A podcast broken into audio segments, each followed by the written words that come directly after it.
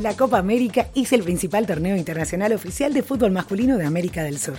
Organizado por la Confederación Sudamericana de Fútbol, se inició en 1916, teniendo como sede Argentina.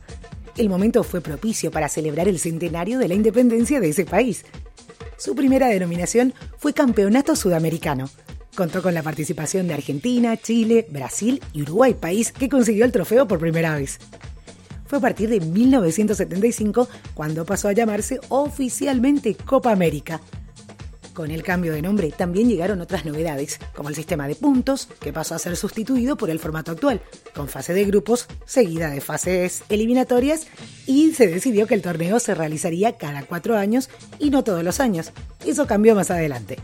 En 1975 participaron por primera vez las 10 selecciones pertenecientes a la CONMEBOL.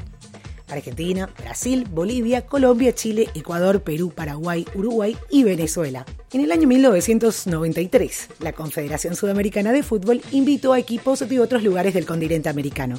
Los primeros fueron Estados Unidos y México, y luego se sumaron más. La de 2019 será la edición 46. Se llevará a cabo en cinco ciudades de Brasil, Belo Horizonte, Porto Alegre, Río de Janeiro, Salvador y Sao Paulo, y tendrá como invitados a Japón y Qatar.